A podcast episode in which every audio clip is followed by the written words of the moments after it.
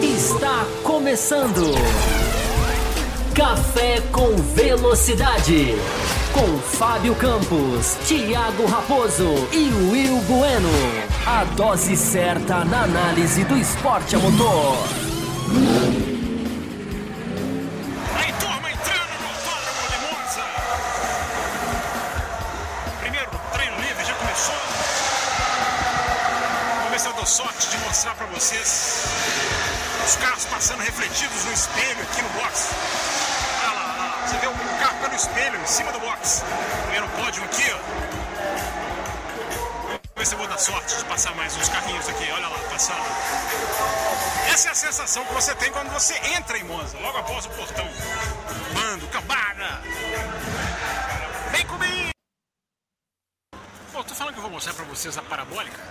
Vocês, né, bobinhos como vocês são, vocês acham que eu tô falando dessa parabólica aqui. Não, eu tô falando desta parabólica aqui.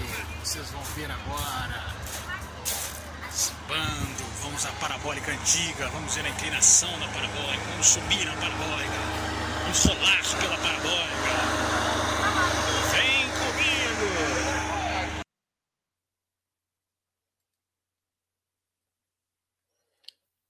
Olá para você ligado no Café com Velocidade, vem comigo, né? venham juntos, vamos juntos nessa edição do Café com Velocidade, começando aqui, dando as boas-vindas, como a imagem já mostra aqui, as boas-vindas a você que veio acompanhar essa edição especial, especialíssima, fechando né, a nossa trinca de programas especiais, com imagens de bastidores. A gente fez Silverstone, a gente fez Spa-Francorchamps e agora a gente fecha a trinca, mostrando para você um pouquinho dos detalhes de Monza, de da pista, do extra-pista, enfim, contar umas historinhas, mostrar algumas fotos.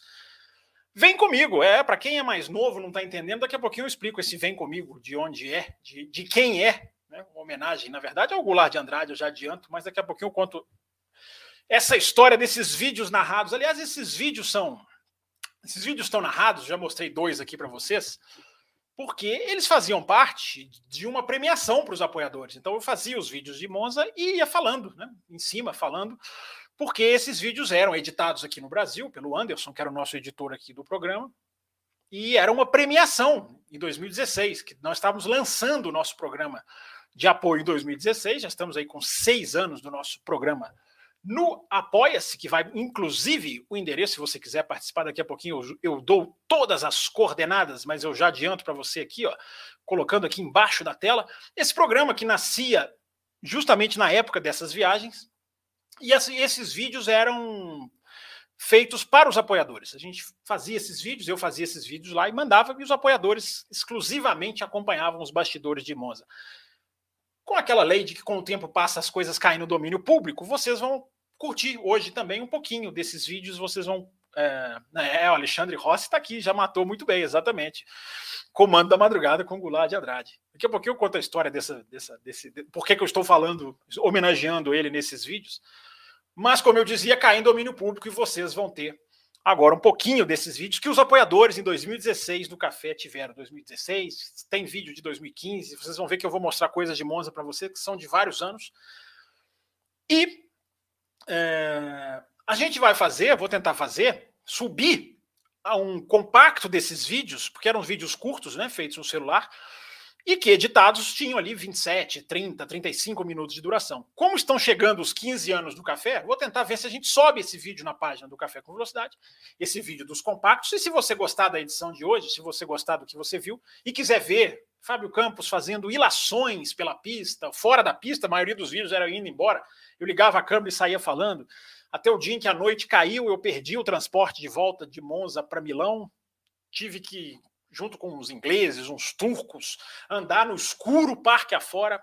Enfim, a história, essa história é mais para frente. Hoje a gente vai falar a história da Fórmula 1, da pista, mostrar para vocês um pouquinho, né, alguns ângulos de Monza. Né? Não são tantas curvas assim que a pista tem, mas juntando aqui imagens de vários dias, eu diria até de vários anos diferentes, mostrar para vocês alguns ângulos diferentes. E claro, vamos falar evidentemente, do que vocês mandarem, do que vocês ditarem sobre o Grande Prêmio da Itália, que está chegando aí nesse final de semana, muita coisa para ser debatida. Já tem perguntas sobre Porsche, Red Bull, vou falar sobre isso. Tem perguntas sobre, evidentemente, sobre mercado de pilotos. Então, feitas aí as boas-vindas, vem comigo nesse programa que traz jornalismo, opinião e análise, que é o Além da Velocidade, esse bloco das quintas-feiras, que cada vez é mais legal de fazer. Cada vez a gente vai intensificando esse nosso bate-papo. Segunda-feira a gente entra aqui para falar de corrida, para falar com uma pauta mais definida, e na quinta-feira a gente abre essa, essa porta para vocês é, perguntarem o que vocês quiserem. A gente fala de Fórmula 1, de pilotos, de pista, de Monza, de calendário, de Fórmula 2, como já tem gente perguntando aqui, até de Rainha da Inglaterra a gente fala hoje, se vocês quiserem. Sempre lembrando que você né, pode não só apoiar o canal que está passando aqui embaixo, você pode se tornar membro no YouTube, se você quiser. Não quero ir lá no Apoia, quero me tornar membro. Aqui no YouTube você tem as mesmas faixas, as mesmas condições, uh, formas de pagamento mais enrijecidas aqui no YouTube. Lá no Apoia você tem uma liberdade maior, mas no final das contas é como você preferir. Você pode seguir o Café nas nossas redes sociais. O Twitter é o arroba Café Velocidade, está aqui na tela para você seguir na melhor rede social, você sabe disso. Se você acha que o Instagram é a melhor rede social, eu discordarei de você, mas, a, mas anunciarei o Instagram também, é aqui, arroba café, underline, com, underline, velocidade. E se você é Facebook, você ainda está parado no tempo, no Facebook ainda, até hoje, mas tá lá, tá, o café tá lá também, pode usar. Lembrando que o like é obrigatório, tá? O like não é pedido, não é, não é, não é solicitação de ajuda, não é meta, like é obrigatório. Você deixar seu like, ajudar o canal a ficar mais forte no YouTube, a ficar mais compartilhável, a ficar mais, enfim, saudável. Para quem navega procurando automobilismo, procurando esporte, achar o café, o seu like ajuda muito a gente nesse sentido. Podem descendo as perguntas, tá, gente? Podem descendo as perguntas. A gente vai ficar aqui por uma hora no mínimo, né? Fazendo aquela meta de 12 superchats, como eu fiz na semana passada, 12 superchats. A gente estende mais 30 minutos, a gente bota mais 30 minutos na conta. Se não der meta hoje, a gente passa para segunda-feira. A gente tem meta segunda-feira também para bater. Fica sempre do jeito que vocês quiserem. Então nós vamos começar aqui. Eu já vou puxar as perguntas da hashtag. Eu sempre abro, quando não tem superchat, eu abro com as perguntas da hashtag lá no Twitter para que vocês façam aqui a, a, lista de perguntas que depois eu vou direto uma atrás da outra, sem precisar mudar de plataforma, ir lá, voltar. Eu já me atrapalhei todo aqui para colocar esses vídeos, vocês não imaginam o sofrimento que foi. É, mas se você está chegando agora, não conferiu, tá aí no comecinho da nossa live, tá? Tem aí vídeos, já os primeiros vídeos, vou mostrar mais alguns e vou mostrar algumas fotos também, mais ou menos como SPA, o mesmo número, talvez um pouquinho menos de foto, eu acho, para a gente ver parabólica, curvas, enfim, alguns ângulos, algumas historinhas curiosas desse lugar que é um lugar absolutamente fantástico, né, de se conhecer, de se visitar e de se estar presente um dia para quem gosta de, de velocidade. Então vamos lá, vamos lá para o Twitter, porque tem pergunta lá, tem algumas perguntinhas lá, inclusive, deixa eu estou esquecendo aqui, eu sempre esqueço alguma coisa, né? Eu já estou esquecendo aqui de chamar, dizer que nós estamos no ar aqui nas nossas uh, redes sociais. Deixa eu só colocar isso aqui, fazer o convite aqui para a nossa turma, que está lá no Twitter, né, sem nada para fazer, acompanhando notícia. Né? Vamos lá, deixa eu chamar aqui essa turminha aqui. Já chamei o pessoal no grupo de WhatsApp, isso eu não me esqueci. Eu esqueci de ligar o computador na tomada, acabei de me lembrar, antes que alguém lembre, já está esquecido, daqui a pouquinho eu vou ter que ir lá colocar. Mas vamos lá, vamos começar, vamos fazer aqui a abertura do nosso programa e começar respondendo as nossas perguntas no Além da Velocidade, a hashtag que você usa no Twitter. Pronto, está feita aqui a chamadinha nas redes sociais, o compartilhamento obrigatório. Então eu já aproveito que eu acho que eu estou aqui. Deixa eu ver se tem alguma. Deixa eu ver se tem algum superchat aqui de vocês, porque o superchat sempre passa na frente, ele não só contribui para a meta do programa, como ele passa na frente, tem sim, já tem sim o superchat para passar na frente. Já conta aqui como o primeiro, nesse aqui, que é o valor mínimo para a gente fazer contagem de meta, tá, gente? Vocês podem mandar o superchat no, no valor que vocês quiserem, puderem, todos têm prioridade. Mas para nossa meta, a gente vai seguindo nesse valor aqui, como mandou o Everton Marques. E essa história de Drogovic na Alpine? É... Bom, Everton, vamos lá, vamos começar falando sobre isso. É... Não tem informação nenhuma concreta a esse respeito. Acho que a gente tem que ter muito cuidado com a de onde vem nessa situação, quando a gente está falando de piloto brasileiro, quando a gente está falando né, de um interesse que move a indústria do automobilismo no Brasil, que é importante ter um piloto brasileiro, eu acho que a gente tem que ter muito cuidado é, com de onde vem a informação. Não quer dizer que a imprensa brasileira não possa ter a informação de antemão. Claro que ela pode, inclusive, isso já aconteceu. Já não seria a primeira vez que jornalistas do Brasil antecipam contratações, antecipam é, anúncios, antecipam situações, até porque para jornalistas bem informados é uma vantagem, né? Você cobrir um, jornal, um piloto brasileiro, você tem uma vantagem, nesses, às vezes, dependendo da situação, é, em relação aos veículos europeus. Eu estou dizendo tudo isso, Everton, para dizer que eu não tenho nenhuma informação do Drogovic na Alpine. Eu não tenho. Eu só tenho, digamos, é, é, é, contatos e ligações com a imprensa internacional. Com nacional, nenhuma. A não ser, claro, né, o Auto Race, onde eu faço muito, muita honra, um trabalho também semanal. É, não, até não sei se houve alguma publicação lá, não vi, porque aqui na correria para live, para organizar todos os vídeos, para tentar organizar, puxar todas as fotos.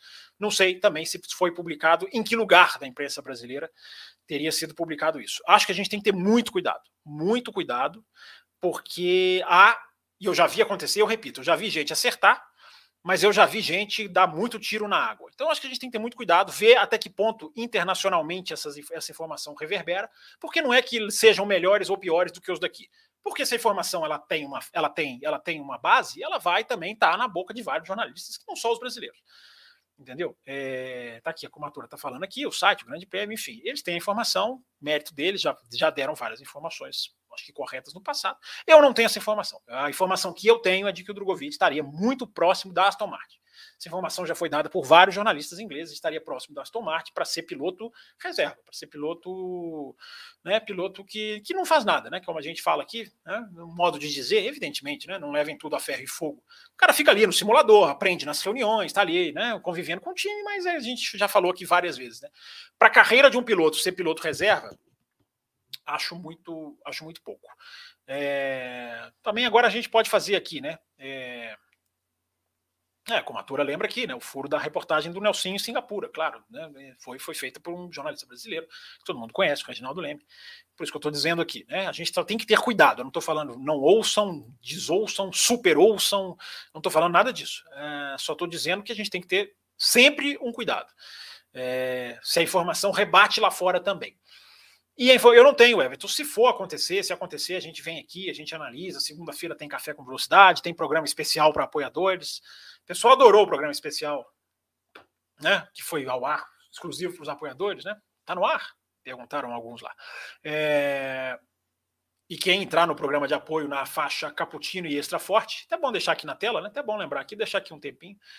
É, apoiadores Caputino Extra Forte tem conteúdo extra segundas-feiras sobre Fórmula 1. Então, o, o, o, Everton, se for o caso, a gente vai falar sobre isso. Agora, eu não tenho essa informação. Para mim, a informação, a informação que eu tenho é de que o Drogovic estaria com negociações avançadas para ser piloto reserva da Alpine. Não, não sei se a Alpine, né, a Alpine, ter, a Alpine ela está numa situação, apesar de todos os erros, apesar de todo o vacilo né, que a gente aprendeu nesse final de semana, no último final de semana, a gente teve a prova de que a Renault cometeu erros, alguns exatamente como a gente pontuou aqui, outros até além do que a gente pontuou aqui.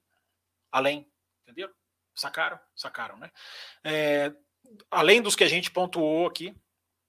E, mas independente de tudo isso, Everton, a Renault ela é hoje a cadeira mais privilegiada da Fórmula 1, é a cadeira mais cobiçada, porque Mercedes está fechada, a Red Bull está fechada, a Ferrari está fechada em termos de duplas de pilotos. Então, acho que hoje um piloto que queira ir para a Alpine é, acho que hoje a Alpine está com as cartas na mão, digamos assim, não na manga, na mão. Ela está com as cartas na mão, ela pode escolher pilotos mais fortes. É, o, o, que eu vi, Everton, era que o, o Nick De Vries poderia estar sendo uma, uma aposta que muito muito indicado para Williams, muito falado na Williams, diria até hoje ainda que é a maior possibilidade, mas já há algumas informações ali de gente, repito, que eu acho que bem muito bem informada, dizendo que o Drogovic pode até cair na Alpine pode até ser contratado pela Alpine.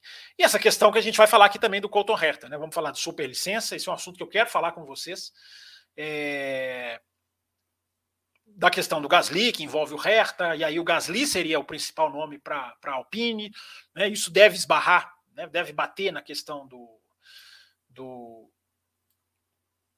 Na questão da superlicença, né, vai bater na questão da superlicença, eu só acho que a gente tem que ter muito cuidado, porque divulgar, Everton, que piloto está conversando é muito fácil. É muito fácil. Piloto está conversando com a equipe, isso é muito fácil.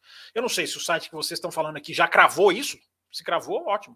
Terá sido um, um ótimo, uma ótimo, um bom trabalho de jornalismo deles. Eu não vi, repito, não vi a notícia, não, não, não, não acessei o site que vocês estão dizendo aqui.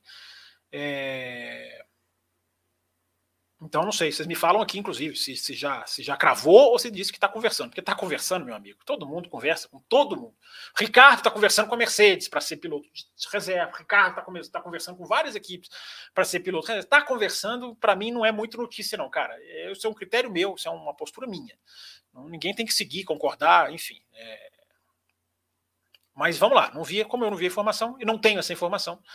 Vamos ver, torcer para dar certo. Se der certo, se for isso, se for mesmo, se for verdade, será um ótimo, uma ótima notícia para o pro, pro Drogovic, enfim, para a Fórmula 1. Só acho que a gente tem que ter um certo pé atrás. É, vamos lá, gente. Deixa eu então aqui na. estão com poucas perguntas aqui, hein? Vocês estão com medidas? O que, que é? Vocês estão com frio? Vocês estão com fome? Vocês estão com sono? Estou vendo um pouquinho as perguntas aqui. Normalmente a gente já começa mais abastados de pergunta aqui. Tem umas perguntas legais. Já bati o olho aqui em umas perguntas bem legais. Mas vamos mandar mais, vamos mandar mais, porque a gente tem no mínimo uma hora para a gente ficar aqui conversando. Sempre tem um estourinho, né? A gente começa o programa com um certo atraso, eu gosto de compensá-los por esse atraso, então vai sempre uma hora e pouquinho, no mínimo, e a gente estendendo mais meia hora se a gente atingir 12 superchats. Obrigado pelo seu superchat, Everton. Enquanto não aparece mais superchat, deixa eu, deixa eu zerar aqui com a galera que mandou pelo Twitter, mandou a, com a hashtag Além da Velocidade no Twitter, que estão aqui, ó. Já tem, ó, tem várias aqui, hein? Tô achando que tem mais no Twitter do que aqui na página. Vamos lá. O Plínio Rodrigues, ele manda aqui. Fábio, boa noite. Boa noite, Plínio. Se o Hertha, que hoje tem 32 pontos para o Superlicença, terminar em oitavo na Indy, sempre lembrando que ele é o oitavo nesse momento, uh, ele vai conseguir três pontos chegando a 35. Basta fazer cinco treinos livres, um que conquista 40, não é isso? Ou seja, ele ainda pode conquistar pontos dentro do regulamento. Olha, Plínio, é uma, é uma colocação interessante essa sua. Eu não tinha feito essa conta, não. É, se ele ganhar, eu não, eu não sei de cor a superlicença, a pontuação da superlicença, para nenhum campeonato, inclusive.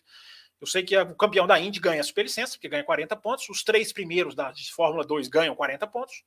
Até aí eu acho justo, mas a, a, Fórmula Indy ela vai minguando nas posições subsequentes. É, então, se forem três pontos, como você está falando, ele iria para 35, precisaria de cinco treinos livres. Não há, não, não há nenhum tipo de, de erro nesse seu raciocínio, não. É ele é bem lógico, ele faz bastante sentido. É, o que eu vou falar daqui a pouco é sobre o que estão querendo fazer com o Hertha, independente dele ter os pontos ou não. Isso aí eu vou me pronunciar sobre isso daqui a pouquinho. É... Então, o Plínio, se essa matemática sua parece ser correta, é, é legal, seria, será um caminho, porque cinco treinos livres dá para ele fazer, dá tempo dele fazer. É... Então, é uma boa, boa mensagem, bom raciocínio, Plínio. Vamos, vamos supor que vamos, vamos é, supor que isso possa acontecer mesmo. Ele ganha 3, passa para 35. Como existe a regra, para quem não sabe, de um ponto por treino livre, se o piloto não cometer nenhum tipo de. É, não receber nenhuma reprimenda, aí ele ganha o ponto, não é só ele andar. Ele tem que andar e não pode, sei lá, estourar o limite de velocidade no box, fazer unsafe release, né, saída inseguro, insegura. Né, se bem que o critério de saída inseguro ridícula que foi feita na, na Holanda, né, já pensou, um piloto perde a superlicença por causa daquilo. Mas vamos ficar de olho. Tá, tá, tá dada aqui uma dica muito interessante do Plínio Rodrigues sobre é, essa questão dos pontos. É, uma coisa que eu acho muito importante falar, é, que eu coloquei no Twitter, aliás, eu já coloquei no Twitter há muito tempo atrás, hoje eu até retuitei, busquei esse Twitter, tuitei de novo, é o questionamento de por que os pontos da superlicença são escondidos, né? são, são, são pontos, digamos, é é, é, é, é, invisíveis, né? são pontos inacessíveis às pessoas, porque não existe uma, uma, uma, uma tabela, não existe uma. Não existe o site da Fórmula 1. Por que, que os pontos da superlicença não estão abertos? Né? Alguém já viu aí? Alguém me fala. Eu não, eu não, vi, cara. Eu já vi sites tentando fazer, mas é impossível você controlar todos os pilotos da todas as categorias. A FIA tem isso. Claro que a FIA tem isso. A FIA tem obrigação de ter isso. Então, por que, que a tabela de pontuação, dividindo com vocês aqui uma dúvida, por que, que a tabela de pontuação para a superlicença não é uma coisa escancarada, aberta, para todo mundo ir lá acessar? Olha, esse aqui tem tantos pontos. Acabou um campeonato? Olha, vamos correr lá para a gente ver como está a atualização. Quem está perto, quem está longe. Não só para o fã de automobilismo, isso seria uma ótima uma ótima referência, mas para as equipes. A Red Bull, é claro que isso parece ser uma enorme desculpa, mas a Red Bull dispensou o Patricio Ward, Pato Ward, que está lá na Indy também, com a justificativa oficial, que eu repito, eu nem eu, eu custo a acreditar, mas ela pode usar, de que ela não sabia os pontos do Patrício Ward. Então, como ela calculou mal, ela estava dispensando o Patrício Ward por não ver nele proximidade para ser piloto de Fórmula 1. Se isso não for uma desculpa, e eu repito, eu acho que é, é um absurdo também. A equipe tem que saber. Gente, quem. Vocês estão falando aí de Drogovic, né? Negociações, banco por trás. Vamos supor lá um banco que patrocina o Drogovic. Esse banco tem que saber, cara, a condição. Esse patrocinador tem que saber. Esse cara tá perto da Fórmula 1. O que, que esse cara precisa nesse campeonato que eu vou investir nele? Então ele precisa de um oitavo, ele precisa de um sexto, ele precisa de um quinto, ele precisa ser campeão. Isso tudo é muito obscuro, cara. Isso é, tudo é muito obscuro. Falta muita transparência na FIA. Isso começou com o Jean Todt. E o que eu coloquei no Twitter hoje, o senhor Ben Sulayem deveria, pelo menos uma vez nesses oito, nove meses que ele está no cargo, fazer uma coisa em prol não só de quem está lá dentro, mas em prol do automobilismo como geral, da Fórmula 1 como esporte, e mudar isso. Cara. Coloca lá, publica isso, faça isso uma, uma coisa transparente. Né? Essa falta de transparência na FIA, e é essa FIA que a gente tem que confiar se alguém estourar o limite de orçamento. Vocês acham mesmo que a FIA vai, depois que o ano acabou, que já teve a premiação, que a equipe já foi campeã, que toda a publicidade já foi feita? Vocês acham que a FIA vai lá e vai tirar o campeonato de alguém que estourou o limite de orçamento? Isso é muito grave, cara. Isso é muito grave que eu estou falando aqui. Isso é uma das coisas mais graves que eu acho no automobilismo hoje em dia, que é essa regra, digamos, obscura, não só da superlicença, a superlicença é um detalhe, mas muito mais grave, a do, do limite de orçamento. Como é que nós vamos acompanhar isso? Cadê balanço? Por que, que não faz balanços publicáveis, auditáveis, como gostam de dizer? Então, gente, uma das grandes ameaças que a gente tem hoje na Fórmula 1 é a falta de transparência. Porque hoje a gente tem regras muito boas, como a do limite de orçamento, mas que, se não forem implementadas corretamente, não tem razão de existir. Entendeu? Não tem razão de existir. A Ferrari, estou aqui para tomar o gole não consegui tomar até agora. A Ferrari tem acusado, né, levantado suspeitas. É claro que a Ferrari está fazendo isso politicamente, né, para tentar frear a Red Bull, para tentar botar uma pressão na Red Bull. Mas não deixa de ter a razão. Nem tudo que é feito com interesses políticos quer dizer que não tem ali um fundo de razão. É, por que, que a Ferrari está dizendo? Ah, é difícil de policiar. A Ferrari diz que tem cinco pessoas na FIA cuidando disso. É muito pouco, cara.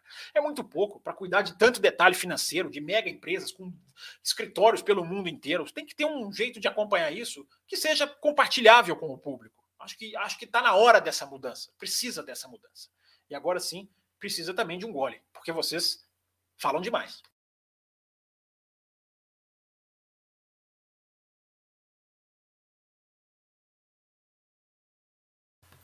Já já vou botar umas imagens de Monza aqui, tá, gente? Vou mostrar aqui curva a curva, vocês vão ver. Curva a curva de Monza, ângulos diferentes, né? Imagens de um cinegrafista amador, sempre bom lembrar, não esperem aqui nada maravilhoso. Mas já já nós vamos falar de Monza. Então tá aqui respondida, eu acho, a pergunta do Plínio Rodrigues. Quer dizer, peguei o gancho da afirmação, não foi nem pergunta, afirmação do Plínio sobre a pontuação do Hertha. Tem uma pergunta do Gustavo Melper, ele enviou até antes aqui, ó. Ferrari declinou muito mesmo mas muitos dos resultados da Mercedes em relação à equipe italiana também têm influência nos erros. Deixo claro, vejo queda uh, de um e ascensão de outra, mas não consigo cravar a supremacia da Mercedes ainda.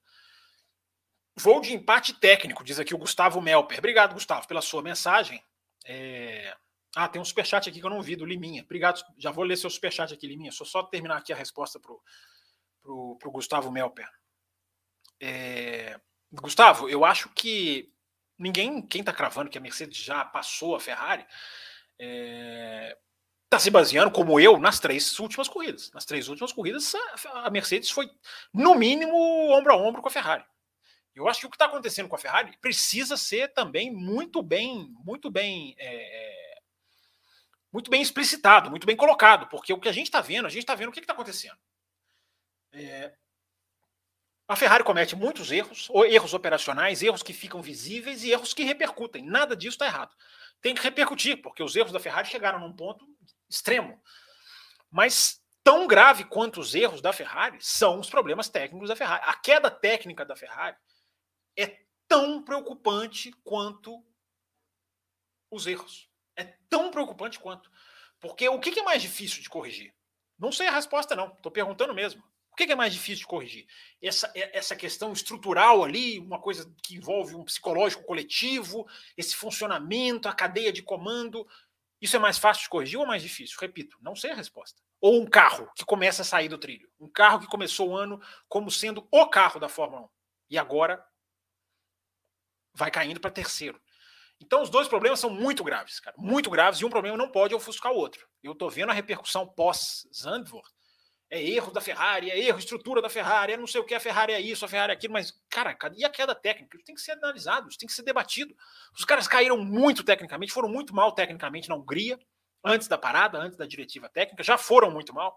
Não sobe na estratégia errada do Leclerc, o Sainz não foi bem naquela corrida, o Sainz está sofrendo com superaquecimento de pneus, hum, sofreu em Spa, sofreu em Zandvoort, o cara tem que ficar ali guiando, cuidando de pneus muito mais do que outros, do que os outros carros. Então por que, que isso está acontecendo? Essa queda técnica da Ferrari é, é, ela é perigosíssima, ela é gravíssima, ela é gravíssima. É, tem uma ascensão da Mercedes, tem uma super ascensão da Red Bull, mas analisando a Ferrari pura e simplesmente, friamente, é, acho que a imprensa não pode deixar passar isso, não, cara. Acho que não pode mesmo. Acho que tem que ser uma coisa muito bem discutida. Mas aqui na, na. ah, não, deixa eu ler a pergunta. Superchat tem prioridade. Já esqueci o superchat do Liminha aqui. Vamos lá. É o segundo, né? É isso? É... Uai, gente, sumiu aqui para mim. Liminha. Tem aquele do Everton. É, são dois, tá certo. Vamos lá, gente. É... O Liminha diz aqui, ó. O Liminha que é nosso, inclusive, que é nosso apoiador. Ele manda aqui superchat também. É muito legal da parte dele. É... Ele pergunta aqui: Drugo pilotando. É uma, e uma história, mas é, Drugo pilotando é uma história, faltou o acentinho aqui. Mas piloto reserva, concordo com o Fábio. É nada vezes nada. É, pois é, o, o, o Liminha, coloquei no Twitter essa semana isso, né, cara? É, se o Drogovic for piloto reserva, seja de quem for, é, você pode ter certeza que você vai ver muita gente exaltando como se fosse uma, uma, um grande passo para o Brasil rumo à Fórmula 1. Muita gente fez isso com Enzo Fittipaldi, com Pietro, desculpa. Com Pietro Fittipaldi. Vocês se lembram disso? Vocês se lembram disso? Pietro na Haas, olha que maravilha, Brasil, próximo de uma vaga. E a gente falando aqui no café, gente, não se iludam com isso, cara. Não se iludam com isso. O piloto reserva hoje, ele perde muito mais espaço do que ganha. Porque enquanto ele passa lá um ano como reserva, a fila está andando. Tem gente chegando da GP2, da Fórmula 2. Tem gente que está na fila de espera, como o De Vries. O De Vries está na fila de espera, está aí, tá, tá aí para ser encaixado. Mas ele é um. Ele é um. Ele salta alguém. Porque ele está ali na fila de espera. Então, o cara que está ali de reserva, ele nem na fila de espera, eu acho que ele está. Ele não brilha, ele não vai para a pista, ninguém olha para ele. Ele dificilmente, a não ser que seja um super talento, ele dificilmente ele é, ele, ele volta às manchetes. A, a, tendência dele é diminuir, é ficar ali escondido, virar um nada. É, então é, é, isso aí, Liminha. Eu também tenho esse pensamento. Cara, ser piloto de reserva, para mim, gente, piloto tem que correr, cara. Jogador de, fute, jogador de futebol tem que jogar. É, pode ficar no banco de reserva, porque ele entra durante o jogo. Jogador de basquete, mesma coisa. Jogador de vôlei. Ficar piloto que não vai entrar, cara. Vai entrar nunca. Você ficar num banco de reservas permanente. Imagina isso em outros esportes. Cara, você vai ficar esse ano, esse ano sem reserva. Mas você não vai entrar em nenhum jogo. Tá? Sem reserva. Não existe isso, cara. Não existe isso. Ah, você entra se alguém machucar, se alguém pegar Covid. Cara, vai para a Índia. Eu até já falei aqui no café. Vai para Stock Car, cara. Vai para Stock Car, mas não ficar de piloto reserva, cara. É, sei lá, muito. É, é arriscado pode acontecer, mas é muito muito arriscado, muito muito você dá margem para outros surgirem. Aí estoura um talento o ano que vem na, na Fórmula 2, você desaparece, cara. Você desaparece do radar. Porque o cara tá ali aparecendo. É, é quem tá mais fresco na memória tem muito mais chances do que quem tá ali encostado como reserva. A tendência é o cara ficar né? Mais um, dois, três, cinco, dez anos, aí não sai lá, não sai de lá nunca mais. O Pietro Fittipaldi, estão, estão vendo o Pietro Fittipaldi ser cogitado para alguma coisa? Aliás, né, cogitar o Pietro como piloto de Fórmula 1 tem que ser muito forçador de barra mesmo. Mas o cara tá lá, encostado, né? Nada, não vale nada, não, sabe? Não, vale nada no sentido de mercado, né? Por favor, me entendam. É, mas é isso aí, Liminha. Obrigado, pelo seu, obrigado pela sua pergunta, obrigado pelo seu superchat. Superchat fura a fila, mas a fila segue aqui no Twitter. Vamos lá, Marcelo Cesarino. Ele manda aqui. É... Fábio, faça a sua conjectura para 2023. Quem será piloto da Alpine? E ele manda aqui várias. Então eu vou responder, vou tentar responder uma por uma. Quem será piloto da Alpine? É... Eu ia falar Ricardo Cesarino, mas tá, realmente as chances do Ricardo muito, não, não estão muito bem cotadas na Alpine, embora ele tenha chance.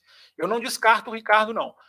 É... vai depender da superlicença lá, para ver se leva um Gasly ou não. Não sei, viu? Eu tô achando que o De Vries Tô achando que o De Vries entrou nessa briga aí. Pode ser que não seja o Williams, não. Ainda está mais perto da Williams. Mas não sei. Tem até o Logan Sargent lá, que é, que é o americano da Renault, que está na Fórmula 2. Os dois pilotos da AlphaTauri, ele pergunta, cara, muito difícil, não sei se vão manter o Tsunoda, acho que o Gasly fica na AlphaTauri, meu, meu, meu palpite é esse, embora, repito, né, as chances dele sair sejam bem concretas, essa é uma informação já bem, bem, é, bem sólida, e aí não sei, cara, não sei AlphaTauri, não sei o que eles vão fazer com o Tsunoda. Segundo piloto da Haas, cara, a Haas está entre os quatro pilotos, da, que é a informação que eu tenho da, da Haas, a Haas está entre quatro pilotos. O próprio Mick Schumacher, o Daniel Ricardo, que tem uma chance, o, o Giovinazzi e o Nico Huckenberg, que foi citado aí. Vi, muita, vi várias matérias falando do Nico Huckenberg. Não acredito que seja, Está por último aqui nessa lista, até porque eu acho que é o que tem menos chance. Mas eu acho que o Giovinazzi emerge. O único dessa sua lista, o Cesarino, que eu dou uma cravada mais forte, eu acho que o Giovinazzi na raça. Se o Ricardo não fechar. O Ricardo está ali meio bola de ping-pong, né? Pode ser reserva da Mercedes, o Ricardo. Muito grande essa chance. Também é um finzinho de carreira, né? Embora o Ricardo é diferente do Drogovic, todo mundo conhece, todo mundo já viu, mas ser reserva da Mercedes, para mim, saindo dessa fase que ele está, fosse o Ocon, né, que foi sacado numa boa fase, ficou ali no mercado. O Ricardo saindo nessa fase, o Hamilton não vai aposentar tão cedo, já falei isso aqui várias vezes, falei isso lá no Loucos. É, acho que também é meio que um caminho para ir abandonando do Ricardo, mas é uma chance que existe. E a última do Cesarino aqui, para onde vai a Porsche em 2026? Pois é, Cesarino. É, vou falar sobre isso bem daqui a pouquinho, tá? Tem outra pergunta aqui do, do, Pedro Henrique Alves aqui na. Era a próxima que eu ia ler. Tá na hashtag sobre Porsche, sobre Red Bull. É, Ó, atualizando a página aqui, chegou mais aqui no Além da Velocidade, antes do programa começar, porque não adianta mandar na hora que o programa começa, né? Só aí você complica o, o, o amigo aqui. É... Vamos lá, quem mandou aqui? Já, já, já, eu vou responder você, Cesarino, sobre a aposta, o Pedro Henrique Alves, que manda também Twitter nessa linha. É, o Cesarino mandou outro aqui, ó. Se não houver quebra ou batida dos touros vermelhos, existe a possibilidade de não termos Verstappen na pole dobradinha? É, acho que é o maior favorito do ano, maior até do que o Flamengo na Copa do Brasil. Guayaquil e Copa do Brasil. Não, não chega a ser tão favorito assim, não, Cesarino. Mas eu acho o seguinte: em condições normais temperatura e pressão, sim, Red Bull tem uma, tem uma enorme vantagem nessa pista, mas as condições não vão ser normais de temperatura e pressão, não, Cesarino. Já, já te convido a ficar de olho, porque já há previsão de chuva para essa sexta-feira. Se lavar a pista sexta-feira, já muda todo o jogo, já pode, já pode entrar numa numa outra seara, que é aquela que a gente vem falando aqui desde o começo de 2022. Né? Fatores que estão deixando a Fórmula 1 absolutamente imprevisível, que é o trato com a borracha. São né, os, fatores da, os fatores borracha, digamos assim. Borracha pista. É...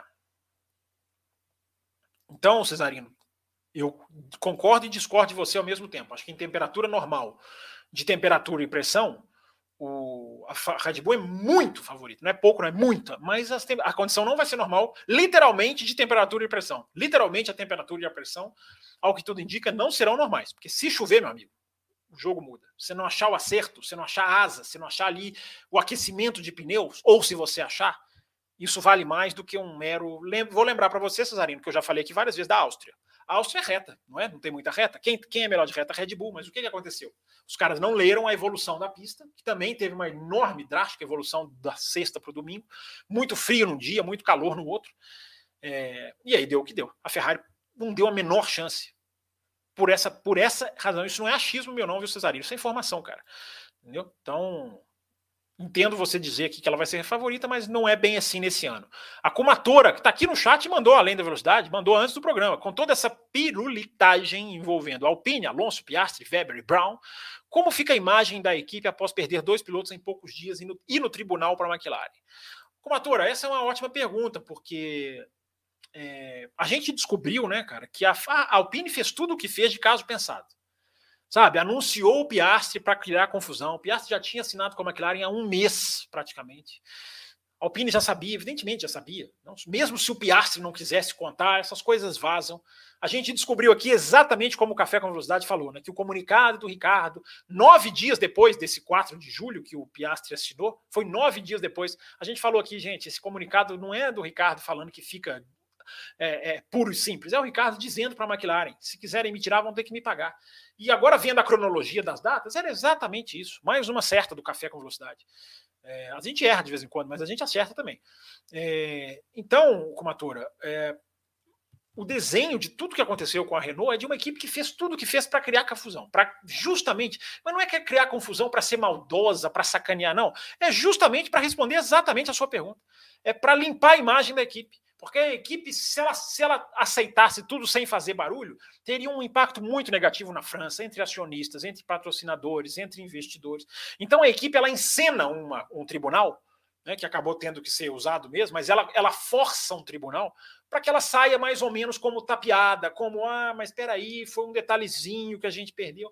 Foi tudo uma grande encenação da Renault, foi tudo uma grande justificativa institucional para mostrar que perdeu o, o, o, para mostrar que perdeu o, ou para não mostrar que perdeu o Piastre de uma maneira bem, digamos, descuidada para falar o mínimo.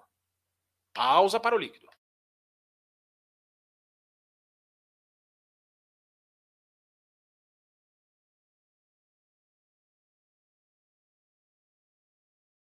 Vamos lá, vamos continuar. É, obrigado pela pergunta, o Comator. Então, assim, fica, fica arranhada, e, mas fica um pouquinho menos arranhada, porque fica ali aquela justificativa, não, lutamos, não, foi um detalhe, não, nos passou a perna, duvidaram da. e quanta gente no Twitter, né? Piastre traidor, Piastre traído, e não teve nada disso, o cara não tinha contrato.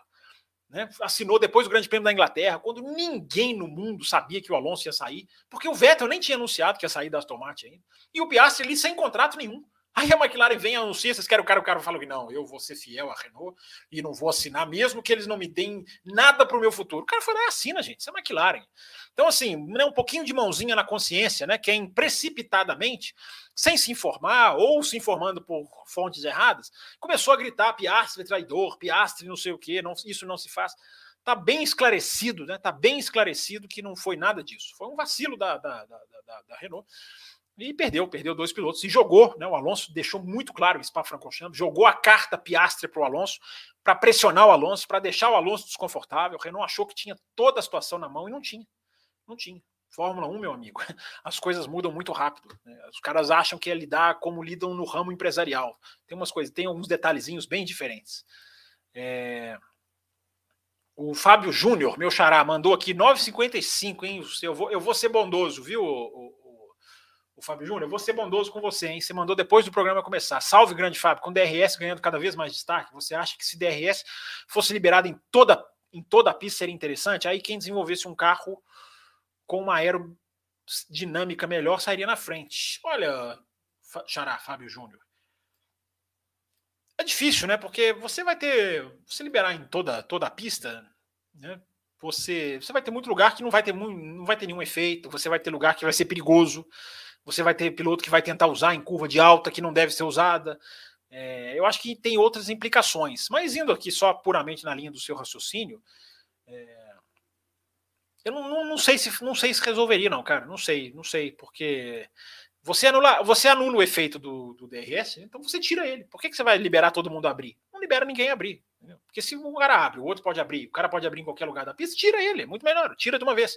E aí, ou você tira e você vai abrindo a asa gradualmente, faça testes nas sextas-feiras e vai vendo, vai vendo lá na, na, na, o quanto de abertura de asa você pode ou não usar. Deixa eu ver se tem mais algum superchat aqui. Não, vocês estão comedidinhos, né? Vocês andam comedidinhos. É... Não vai dar tempo de, de, responder todas as perguntas aqui no chat, eu acredito, porque o númerozinho aqui de perguntas aumentou. Mas, porque hoje a prioridade é mostrar bastidores de Monza, né? E não é tão rapidinho assim, não. É... Então, vamos lá. Vamos acelerar aqui. Deixa eu ver se tem mais aqui da. Peraí, gente. Peraí que travou tudo aqui. Peraí que travou tudo aqui. Complicou aqui para mim. É... Vamos lá, gente. Deixa eu colocar algumas imagens aqui de Monza para vocês. Antes de, antes de eu começar a mostrar o curva curva, vou mostrar aqui alguns detalhes, algumas, algumas digamos assim, é, algumas imagens que são extrapistas, assim, curiosas, interessantes. Assim que eu conseguir aqui, peraí, compartilhar aqui, compartilhar a tela. Eu tenho que descompartilhar os vídeos que eu compartilhei para começar de novo. Olha uma coisa legal aqui, ó. deixa eu já colocar na tela para vocês. Olha que legal aqui uma faixa que, que várias vezes eu vi ela em Monza. Que é uma faixa Grazi Felipe, né? A, a, a, torcida da Ferrari gosta muito do Felipe Massa. E tem muita faixa, tinha muita faixa do Felipe Massa lá no, no Autódromo de Monza, claro, né? Fazia, fazia menos tempo que ele tinha saído da Ferrari, mas é um piloto muito muito querido pela torcida. Olha essa faixa aqui, vocês lembram desse rádio? Essa faixa dele, eu tô muito velho. Essa frase dele, eu tô muito velho para isso, virou uma, virou uma faixa lá em Monza. E, e, acho que foi inclusive na Itália mesmo, né? Que ele passou a corrida toda defendendo o Bottas e depois falou isso no rádio. Tô ficando muito velho para isso. E a torcida gosta muito do Felipe Massa lá na, lá na Itália, né? E essa aqui é muito interessante. Essa aqui também é para quem é velho, hein? Essa aqui é igual o Goulart de Andrade lá, que apresentava o, o Comando da Madrugada, como matou aqui o nosso, o nosso ouvinte. Super Sebastian, aqui o desenho, como o Mario. Né? Essa, essa aqui, quem, quem, quem, é, quem é quem jogou muito videogame vai entender essa. essa. essa. foto aqui é quase uma tradição já, né? Todas as pistas que eu mostrei imagens de bastidores para vocês tinham Ferrari, né? Não ia ter em Monza. Claro que teria. E em Monza você tem nenhuma só, não. Você tem várias, veja bem. Você tem ali desfile de Ferraris ali que você vai andando pelo autódromo e você pode passar ali por elas. Você entra ali, vê, enfim. Tem, tem, estão até organizadas ali de uma maneira proposital para as pessoas entrarem, verem, chegarem perto. É casa da Ferrari, é casa da Ferrari, né, gente? É... Essa imagem aqui, eu vou até colocar na tela inteira. Deixa eu me remover aqui da tela. Não, não é me colocar na tela, é me remover da tela. É, essa imagem aqui, eu vou mostrar para vocês aquilo que eu já falei várias vezes para vocês, de que em Monza você invadia, não só em Monza, na Europa, né? Você invadia a pista é muito fácil. Então vocês estão vendo aqui a imagem, vou mostrar para vocês a pista ali, ó, sem nada. Aqui eu, tô, aqui eu tô chegando justamente no ponto de invasão. Olha aqui, ó. Passei, eu estou um, alguns metros à frente aqui, ó. Depois dessa gradinha aqui, eu passo e tiro essa foto aqui. E aquilo ali, ó, você pode ver pela arquibancada, é a pista. Aquilo ali é a pista. Vocês acham que eu estou brincando?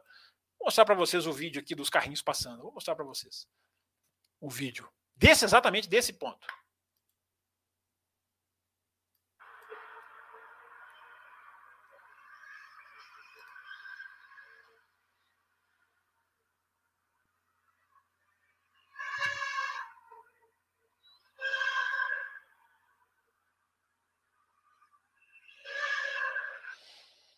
Viram os carrinhos passando lá no fundo? É, vocês estão vendo, não tem absolutamente entre nada entre eu e aqueles carros lá. Ficou um pouquinho lento o vídeo aqui, deu uma, uma na conexão aqui, deu uma, digamos, uma travadinha, mas deu para ver ali, né? Revendo, você vê que os carros estão passando ali, dá para ouvir o barulho. Então essa, esse aqui é esse vídeo aqui, essa foto, essas fotos aqui são quase uma comprovação para vocês de que invadir a pista. Eu já tinha mostrado isso em outras outras outros especiais de outros circuitos, mas vejam aqui em Monza era só eu andar reto ali, eu estava no meio da pista. E aí você vai passeando por Monza, deixa eu voltar aqui com a nossa nosso compartilhamento de telinha. Você vai andando aqui por Monza, deixa eu tirar aqui a, o banezinho aqui de baixo, já já, eu, já já eu coloco de novo aqui com as nossas com o nosso programa de apoio, na verdade. Você vai andando em Monza, cara, você vai vendo estruturas, construções, você vai vendo umas coisas bem interessantes aqui. Isso aqui é na reta antes da Ascari. O oval de Monza por trás, cara, é muito. É, é, é, o lado oposto do glamour, né? Porque você vê ali o circuito antigo, inclinado. Não parece, né? Isso aqui parece uma arquibancada, mas não. Esse aqui é o Monza antigo, na parte interna do circuito, inclinado. E por trás, cara, é uma bagunça, é uma sujeira, tem madeira quebrada, tem uma coisa. Deixa eu ver se eu consigo ampliar um pouquinho a foto aqui para vocês verem. Ó. Você tem um monte de tranqueira jogada, é uma coisa bem, bem estranha, cara, bem, digamos assim, surreal quase. É, o glamour da pista antiga, mas de baixo é todo uma. todo Parece um. Enfim, parece um, um. Não vou dizer um lixo, mas parece uma coisa assim, bem, bem largada.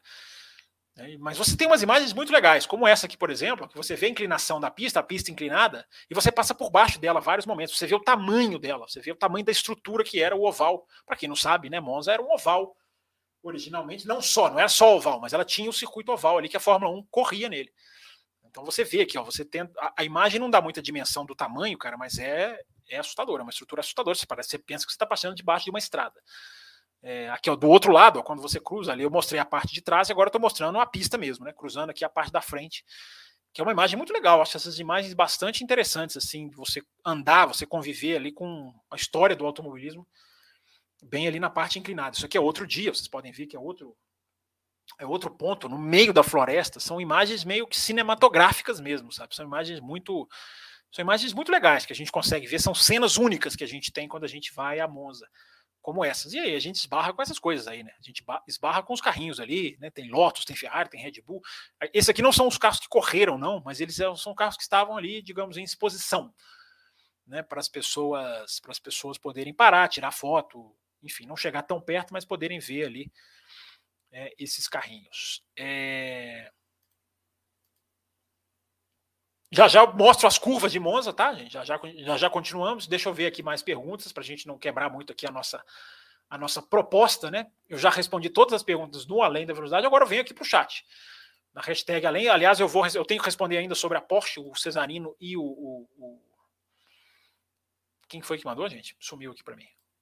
O Pedro Henrique Alves, mas já já eu volto lá. Deixa eu ver as perguntinhas de vocês, senão não vai dar tempo de eu responder nada. A gente já está caminhando aqui para o estouro do tempo regulamentar.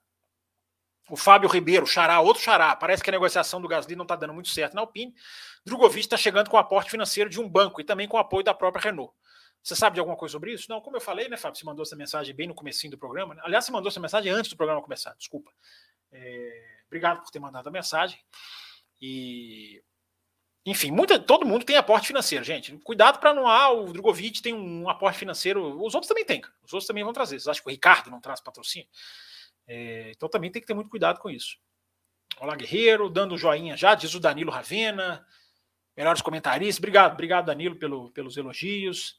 É, o Henrique Cardoso manda aqui. Pois é, Fábio, triste, como é triste ver pessoas lutando para continuar com esse grid tosco, com somente 10 equipes e uma categoria de elite comandada por abutres. Pois é, Henrique. O pior de tudo é que muita gente está defendendo, né, cara? Muita gente entra lá no Twitter para dizer que não, tem que ser assim mesmo, só 20. As pessoas é impressionante, né? Fórmula 1 já teve 32, cai para 20 e tem gente que aplaude. Né? Isso, isso aqui era uma situação, era para ser uma situação de emergência, né, Henrique? Tenho colocado muito isso no Twitter, sempre, né? Já tem anos que eu faço isso né, para mostrar para as pessoas que as coisas são feitas de forma errada, né, e são feitas propositalmente.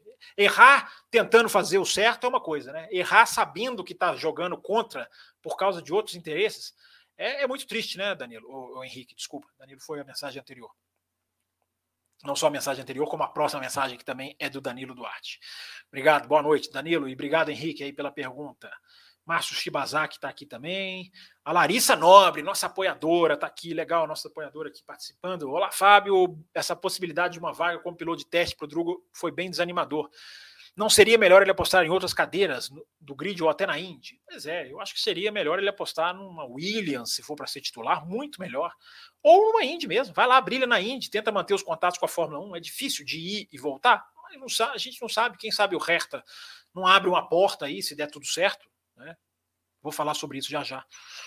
É, pessoal dando aqui, já começou lá, bora, vamos, bora lá. Narração. O João Carlos Novaes, que é membro do canal, também sempre colocamos na tela aqui, ó. Campos, podemos esperar uma supremacia taurina em Monza? Williams pode ser uma boa em retas, pode surpreender. Por ser uma boa em retas, pode surpreender. É isso aí, João Carlos, certinho a sua análise. É, os carros bons de retas vão surpreender, quer dizer, não vão surpreender, se não houver a questão que eu falei para o Cesarino que já, que já sabemos que vai haver uma variação de temperatura, muita possibilidade de chuva. Mas os carros bons de reta tendem a ir muito bem. A Red Bull, a Williams, muito rápida de reta, e a Alpine tem esse DNA também. Né? Agora, aí o outro lado, quem sofre? A Haas, não tem, não tem velocidade de reta a Haas. A Mercedes, muito mal nesse quesito também. A McLaren, péssima nesse quesito. Então, se for tudo normal, a tendência é acontecer tudo isso que eu falei. Agora, não vai ser tudo normal. Não esperem essa matemática certinha porque hoje o que faz a diferença, mais do que características do carro, é o acerto do carro. O acerto supera a característica por causa do pneu. O carro é novo, já falei isso aqui várias vezes, mas enfim, fica, fica aí registrado. Comando da madrugada com o Goulart de Andrade, como eu coloquei aqui do Alexandre Rossi, é isso mesmo, gente. Eu todos os vídeos que eu fiz nessa época, eu já expliquei para vocês, né, eram para os apoiadores, porque justamente nesse ano que eu estava lá fora, e eu, e eu lembro que falei o Vem Comigo e eu não me lembrava o nome do Goulart de Andrade. E eu mandava os vídeos aqui para o Brasil, o Anderson editava e coloca, fez tudo junto. Eu repito, vou tentar colocar isso nos 15 anos do café, aqui na página do café, ver com o Raposo lá se isso é possível. Uh, e eu não lembrava, e o Anderson colocava na telinha Goulart de Andrade, piscando, né, depois que eu falava no vídeo, que eu não lembrava o nome do, do, do jornalista. E o Goulart Andrade faleceu justamente no meio dessas viagens. No meio, entre uma, entre uma corrida e outra dessas que eu estava lá fora, em 2016, o Goulart Andrade, não me lembro exatamente o dia, um pouco antes, um pouco depois, ele, ele veio a falecer, infelizmente. Então os vídeos passaram a ficar meio que com Vem Comigo como homenagem. Eu até falei num, num dos vídeos, né? Olha, acontece que pena, a gente estava aqui falando dele e ele faleceu justamente em cima dessas nossas gravações. E fica aí a lembrança de um jornalista que foi muito respeitado, né? um jornalista que fazia muita. Tinha essa questão do vem comigo em todas as matérias que ele fazia, ele falava vem comigo. Teve o programa Comando da Madrugada, que depois eu acho até que passou a se chamar Vem Comigo também, né? Alguns anos depois, enfim. Homenagem a Eugulard de Andrade. Fica feito aqui da nossa parte. É... Vamos lá, vamos lá, vamos lá. O Leandro Fem. Leandro Fem pergunta se a Mercedes superou a Ferrari em desempenho. Eu acho que nas últimas três corridas já. Não só desempenho técnico do carro, mas execução, né, onde a Ferrari falha muito. É, mas eu acho que em Monza isso pode, a, Mercedes pode sofrer mais do que a Ferrari, por causa dessa questão da velocidade reta, desde que a questão do acerto né, não seja tão preponderante, mas vai ser. Vai ser. Não, precisava nem ter falado desde que. Vai ser, porque basta ver a previsão do tempo aí. Uma sexta-feira com chuva, cara, é uma sexta-feira inválida. Com pista úmida, sendo que no domingo vai ser sol, como é previsto. Cara, esperem surpresas o que é muito bom. Uh, João Pedro Melo, que é twitteiro lá também, pode. Por que não se fala do De Vries na Williams? Já é carta fora do baralho? Não, não, João Pedro. Eu acho que a carta é a, eu acho que é a, é a, melhor carta do baralho em termos de Williams. Agora, eu acho que ele ganhou uma força para ir para o Alpine, mas eu repito, ainda acho que ele é o maior candidato para Williams. O cara tá fazendo, tá indo fazer nesse final de semana o, o treino livre de sexta-feira pela terceira equipe diferente. Né? O que não deixa de ser até um pouco lamentável, né, gente? É a Fórmula 1 com a sua mania de transformar boas regras em regras menos boas, né? É sempre pegar uma coisa meio negativa em, em ideias que são boas, né? É, é, muito, é muito bom ver o De Vries ter chance e cada vez ter mais espaço para treinar, eu não nego. Poxa, mas a regra de colocar jovem piloto, aí você meio que deturpa se você coloca o mesmo jovem piloto em três equipes, né, cara? Por causa da influência política da Mercedes. Né? Quando a gente fala aqui da influência política, tem gente que acha que a gente está inventando, que a gente está perseguindo. Não é, cara. Olha aí, o De Vries, a Mercedes vai lá, força ele na Williams. Ok. Aí vai a Aston Martin, tem que também, como todas as equipes, tem que pôr dois jovens pilotos. Aí lá vem a fabricante de motor insistir de novo. É, colocasse o Drogovic, o Drogovic está lá durante o final de semana, a gente já viu, o Liam Lawson fez isso, né? O, quem mais fez isso? O Vips fez isso. O cara treina, na, na, o cara corre de Fórmula 2 e treina na Fórmula 1 no mesmo final de semana. Atrapalha um pouquinho? Não sei que atrapalha. Mas por que, que não põe lá o Drogovic? Está negociando com o cara? Bota o cara, você avalia o cara, entendeu? É, mas não, os caras vão empurrando o De Vries. Repito, não é nada contra o De Vries, é bom ver o De Vries ter chance. Eu já falei aqui várias vezes no café, o De Vries merece ser piloto de Fórmula 1, porque ganhou a Fórmula 2, ganhou a Fórmula E. Não, tô, não é nada contra o De Vries, mas é um, é um, sabe, é uma coisa meio, meio, poxa, cara, o mesmo piloto titular, então, o mesmo piloto é, é, titular, não, o mesmo piloto estreante, daqui a pouco vai rodar ele na McLaren também, que é motor Mercedes, vai botar o De Vries, se, o, se a Alpine não liberar o Piastri para fazer os treinos de sexta-feira, meio chato isso, né, cara? Mas enfim, tem um lado bom que é bom ver o De Vries se preparando cada vez mais. Mas, João Pedro, eu acho que o De Vries é o cara para Williams. As informações que eu tenho ainda vão nessa direção. Mas vamos ver, vamos ver o que vai acontecer nessa questão do Hertha, da AlphaTauri. É... O Alexandre Rossi pergunta se eu morava fora ou se eu viajava. Não, eu viajava para as corridas. Inclusive, já fui, viajei, assisti a corrida e voltei. Umas loucuras assim. O dólar, o dólar permitia, o Alexandre. É... E eu também misturava com outras questões profissionais né, lá fora, então, enfim, não é, não é pura simplesmente é passeio, não. Mas conseguia casar com corridas de Fórmula 1. É, Drogovic na Alpine, pergunta aqui o Mikael Nicolas, já falamos disso aqui, é uma informação que um site brasileiro deu. É, vamos lá, vamos esperar para ver. É, já que é obrigatório, vou dar o like. É isso aí, ó. Depois do hype. Gostei do nome, aí, ó. Já que é obrigatório, vai lá e dá o like. Tenho certeza que vocês já deram. Temos 114 pessoas aqui. Nós já estamos caminhando para o final da nossa live, gente. Não se esqueçam disso. Então, deixe o seu like aí. E já já vou mostrar para você as curvas de Monza para você ver. É... Vamos lá, quem mais aqui? Tentando puxar aqui a Joana Costa, que é apoiadora do nosso canal. Sempre legal quando os apoiadores participam aqui. É oficial? Sainz e Hamilton com punição? Alguém mais? O Sainz também? Não viu o Sainz, não, gente. O Sainz também foi anunciado com punição. Viu o Hamilton, Joana? Viu o Hamilton e vi aqui até pouco antes do programa começar. Será que eu comi mosca? Acho que o Sainz tem uma possibilidade, mas eu acho que parece que o, o Hamilton sim já, já foi anunciado. Mas enfim, é, é uma chance, né? Porque o, o, o Leclerc trocou em Spa, né? E agora seria talvez a última chance de uma, de uma pista que dá mais ou menos para ultrapassar. Monza não é tão favorável a ultrapassagens assim. O Mikael fala que Pérez parece que vai levar punição. O Hamilton já é meio que oficial por causa do motor de Spa, né? Aquele kick do carro parece que danificou o motor. Olha que legal a pergunta que depois do hype faz aqui. Ó. Existe a chance de não haver corrida por conta da, por conta da morte da Rainha Elizabeth? Não, depois. depois não, depois. Vou te chamar de depois. É, não, não ter corrida não, não existe essa possibilidade, porque aí você está mexendo com uma coisa muito amarrada com televisões, com contratos. Não ter corrida não tem essa. Eu não vejo essa possibilidade, não. Agora, a gente pode ter a programação da Fórmula 1 alterada e principalmente, eu já vi muita gente na Inglaterra hoje falando, né, muitos, muitos ingleses discutindo, a gente pode ter a transmissão inglesa muito afetada pela, pelo que aconteceu, né, pelo falecimento da rainha da Inglaterra, porque agora existem várias cerimônias, vários protocolos, enfim. É... Para quem acompanha, eu sei que para muitas maioria aqui que está assistindo o programa, isso não muda nada, mas para quem, como eu, acompanha pela televisão inglesa, a gente pode ter aí pré-corrida, pós-corrida, pré-qualifying, pós-qualifying, bem afetados na transmissão. É, eu me lembro que quando a princesa Diana morreu, eu não me lembro se foi, vocês que sabem mais do que eu aí, foi 97, 8, 96, não me lembro qual foi a data não. Mas foi a única vez que eu me lembro, a Fórmula 1 só era transmitida por um canal em TV aberta e o treino, o qualifying só foi transmitido à noite. Não foi transmitido ao vivo na Inglaterra o, o qualifying em Monza. Coincidentemente, eu acho até que foi Monza também. É... Então, gente, estou falando isso só para só mostrar que pode ter alguma mudança de programação, mas cancelar a corrida, cancelar treino, eu acho que não. É... Mas alguma coisa pode afetar, porque a Fórmula 1 é.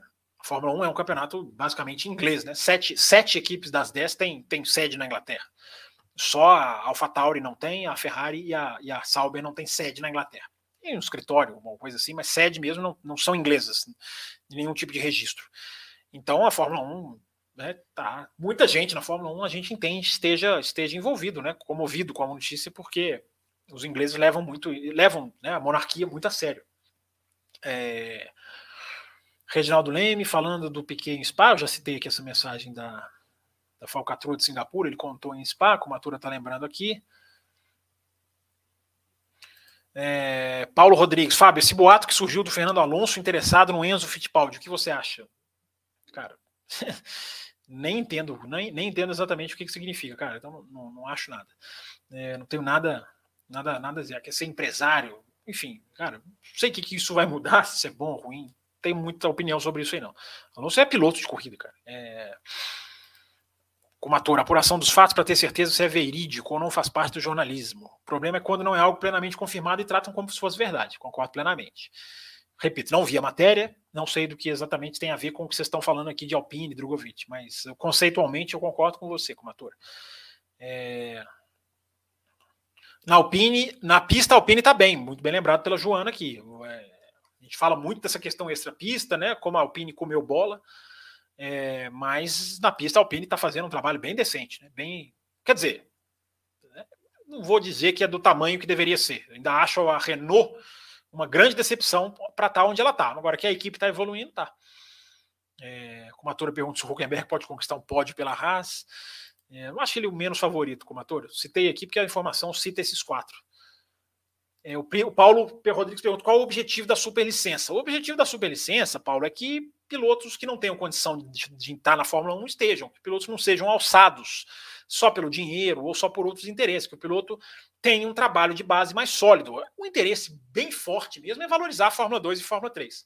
Agora, os caras querem valorizar a Fórmula 2 e Fórmula 3 e, e deixam a Fórmula 1 com 20 cadeiras só, que eles sabem que é catastrófico para a Fórmula 2 e Fórmula 3 esse, esse, esse teto que o piloto não consegue passar. O Drogovic não conseguiu, o De Vries não conseguiu, o Piastri não conseguiu, vai conseguir o Piastri, deve conseguir o De Vries, mas sem a, a naturalidade que a escadinha deveria ter, né? ganhou a Fórmula 2, vai para a Fórmula 1. Né? Isso, isso mata essas duas categorias. Fórmula 3000 morreu por causa disso. Mas o objetivo da superlicença é, na teoria, Paulo, valorizar essas categorias, fazer com que o piloto tenha que passar por elas para ganhar ponto e chegar na Fórmula 1 mais bem, mais bem preparado e dando um pouquinho mais de dinheiro para essas categorias, né? mais visibilidade. Então tem o fator esportivo, que se justifica, e tem o fator político também.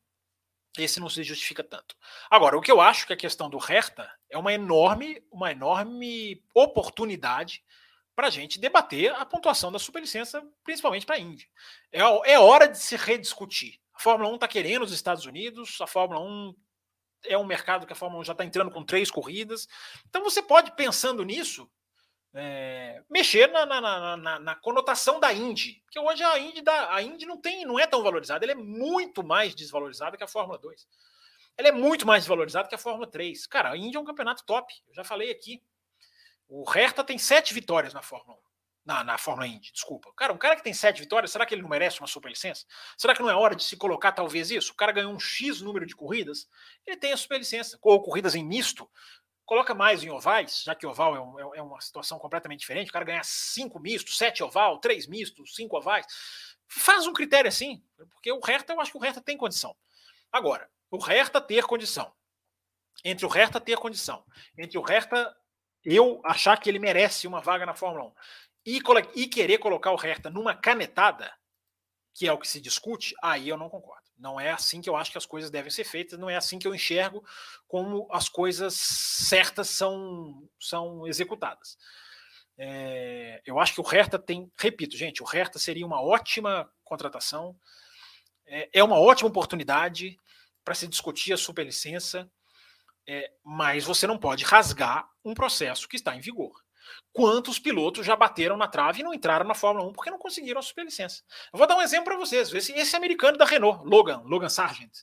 Uh, esse cara tá ali dependendo de uma colocação para saber se ele vai ter superlicença ou não. Aí vem um outro lá e afia numa canetada, bota para dentro, sem atingir os. Acho isso erradíssimo, cara. Erradíssimo. Seria a desmoralização fatal da FIA, da regra da superlicença, se ela fizer isso. Tem uma frase do Gunther Steiner, eu até anotei aqui, ó.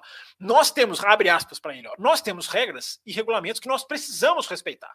Se nós não respeitamos as nossas próprias regras e tentamos achar maneiras de contorná-las, eu não acho que isso seja correto. Fecha aspas. Eu concordo redondamente dessa vez com o Gunther Steiner. É exatamente isso. Se botarem o Hertha dessa maneira, vai abrir um precedente, vai, vai desmoralizar a superlicença. Vai ser assim, vai ser um tapa na cara de vários pilotos que não, não conseguiram ou que estão lá so, suando, sofrendo. Nossa, eu preciso de tal colocação para conseguir. Não é assim que faz as coisas. Eu sou a favor do Hertha entrar na Fórmula 1. Eu sou a favor de rever a superlicença da Indy, a pontuação da Indy, aumentar para incentivar o intercâmbio Indy barra Fórmula 1. Sou a favor de tudo isso. Mas não sou a favor da canetada para o Andretti, não. Não sou a favor mesmo. Não é assim, cara. É, não é assim que eu acho que as coisas têm que ser feitas, não. Então vamos ver o que vai acontecer nisso aí. Não sei se ele vai conseguir, não. Acho que a FIA terá bom senso de não, de não dar. Ou fazer como o Plínio sugeriu aqui no comecinho da live. Ele vai lá, faz os treinos livres, conquista a pontuação dele, aí é outra história. É, obrigado pela pergunta. Gente, curvas de Monza. Vamos às curvas de Monza. Começando pela curva 1, evidentemente. Deixa eu mostrar para vocês aqui. Deixa eu compartilhar a tela. A gente já está caminhando para o finalzinho da nossa live. Já batemos uma hora. Meu Deus, que, que, que como voa o tempo aqui, hein? É... Deixa eu mais uma vez aqui compartilhar a tela. Parará, parará. Cadê aqui a janelinha? Mostrar para vocês rapidinho aqui as curvas de Monza, todas as curvas de Monza por um ângulo diferente do que vocês estão acostumados. Está aqui na tela, ó, curva 1, chegando para a curva 1 primeiro. Deixa eu colocar aqui tela inteira para ficar mais claro, para ficar mais fácil de ver. É... Posicionamento na curva 1. Aqui é a curva 1 mesmo, né? Ali era reta, né? Claro. Aqui é a curva 1 mesmo. Curva 1 e 2 para vocês, tá? Curva 1 e 2. Uma visão bem legal aqui. Foi aqui que eu assisti as corridas que eu fiquei em Monza. Foi exatamente dessa curva aqui. E é, uma, é um lugar bem legal. Se alguém quiser fazer, ficar nesse lugar um dia, essa freada da reta é muito bacana, muito legal mesmo. É... Uma foto aqui mais aproximada da Red Bull contornando a curva. Não me lembro que ano é esse aqui. Mas nessa curva tem isso aqui, né, gente? Vocês têm que, eu tenho que mostrar isso aqui se vocês não reparam em nada, né? Tá aqui, ó, o nascimento da parte inclinada que também entrava aqui. Ela, ela, ela, ela era antes dessa curva que hoje é a curva 1. E é muito legal você assistir, você ver essa, essa pista histórica totalmente preservada. Olha aqui para onde ela vai, ó. ela já toda inclinada, uma inclinação impressionante. Finalzinho do programa eu mostro um vídeo, mais um vídeo assim mais, mais de perto, mas está aqui para vocês verem. É... E agora vamos seguindo aqui, vamos em direção, caminhando aqui em direção à curva 3, que é a variante da Rodia, e andando aqui é muito legal você ver o pessoal no muro, como o muro de Monza é um é uma arquibancada, né? O muro é um local usado para as pessoas assistirem. Se as pessoas pagarem ingresso, não, viu? Que ó, Mercedes passando e o pessoal assistindo via mureta, vamos chegar lá na curva variante dela Roda, tá aqui, ó. Essa curva é muito legal, cara, porque você fica, tem uma imagem aqui, ó. Olha o carro da Manor que quebrou do meu lado aqui, ó. Foi encostado aqui do meu lado, dava quase, dava quase para encostar no carro da Manor. 2016, essa daqui. É... O carro fica encostadinho ali, cara, e fica uma, uma turma brigando para bater foda o carro. É... Você pode chegar muito perto, cara. Você pode chegar muito pertinho aqui nesse ponto aqui. O carro quebrou no treino livre e eles encostaram. Olha o vídeo aí, vamos ver.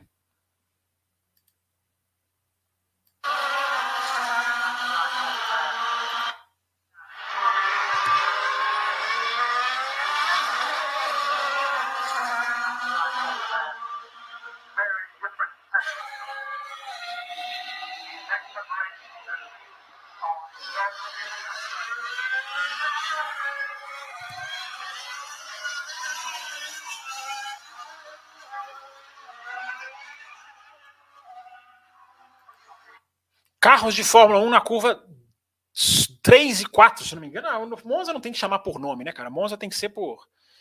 Monza tem que ser por. Não tem que chamar por número, tem que chamar por nome, né? E essa curva, gente, é muito interessante porque o carro bate muito no chão. Fiquei impressionado vendo essa curva, como os carros batem no chão, cara.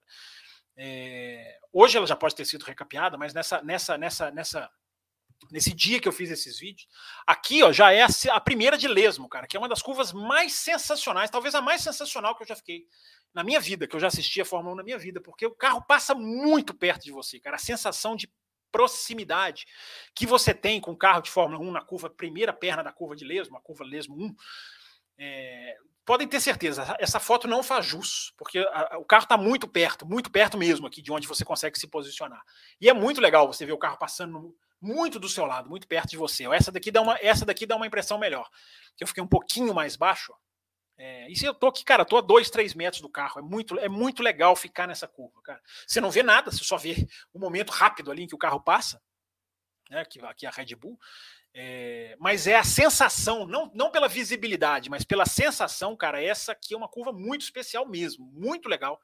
A curva 1 de Lesmo, a curva, a curva é que Lesmo, né, tem a Lesmo 1 e a Lesmo, curva Lesmo 2. Mas nessa 1 aqui, cara, você consegue ficar tão perto da pista que você tem que ficar ali um, no mínimo meia hora no mínimo meia hora vendo os carros passar, sentindo barulho. É muito interessante. A foto aqui parece uma foto comum, né? Os fotógrafos profissionais fazem fotos muito melhores. Mas é uma sensação aqui de onde um, um torcedor pode chegar. É uma sensação aqui muito legal. É, aqui, aqui o vídeo da curva 2, da Lesmo 2, saída da curva.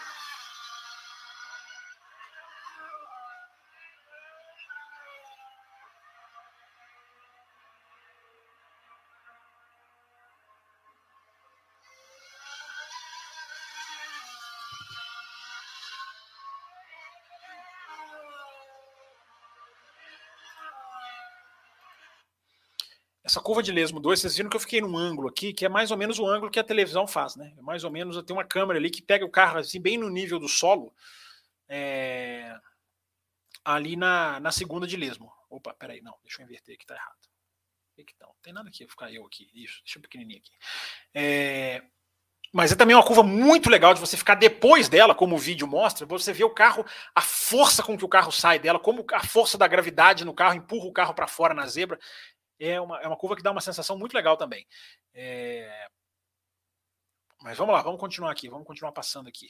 E aí você vai reta, reta dentro, né? Você vai descendo a reta. Deixa eu sair aqui para deixar a imagenzinha melhor. É... e essa reta ela tem um, um, um, ela é quase um U, né? Ela faz, ela dá um mergulho e depois sobe. Acho que a foto está pegando bem, acho que a foto está passando essa, essa imagem.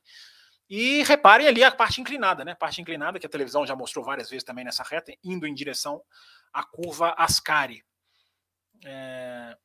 Aqui, ó, isso aqui você, ó, no meio desse caminho, você para e você dá uma olhadinha nisso aí, ó. Você dá uma olhadinha na, na velha Monza inclinada, uma parede, uma coisa absolutamente assustadora. Você imaginar que os caras corriam nisso aí. Fangio, Moss, Farina, você fica assim muito muito reflexivo, cara, assim, sobre o que, que era o automobilismo, né? E era impressionante, impressionante quando você vê, quando você realmente pisa ali, quando você realmente se aproxima. Mas vamos continuar. Curvascari para vocês, ó. visão da arquibancada.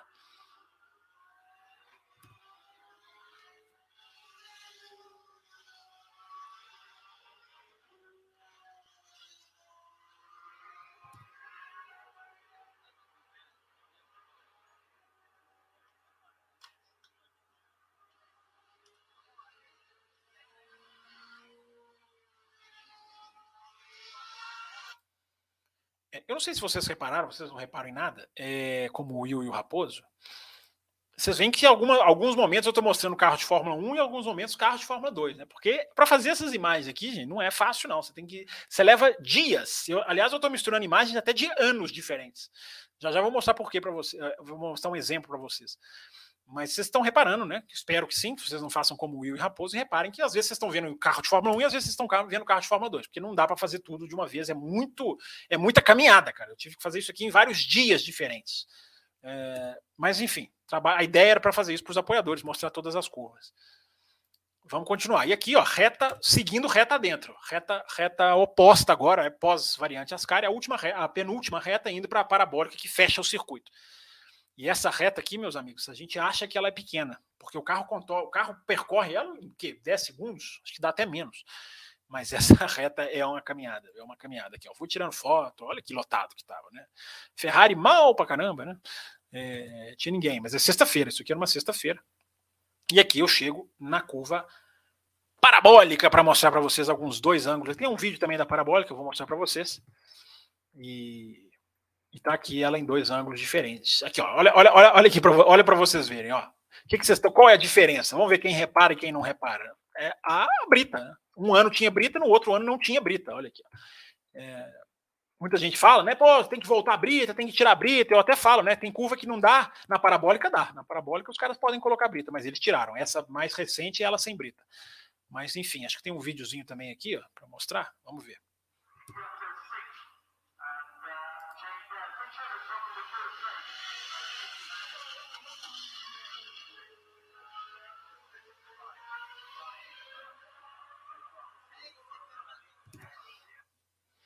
A imagem está agarrando um pouquinho, a conexão está um pouquinho travada, mas está dando para ver, né? Acho que vocês estão conseguindo ver aí, né? Dizem aí se tá.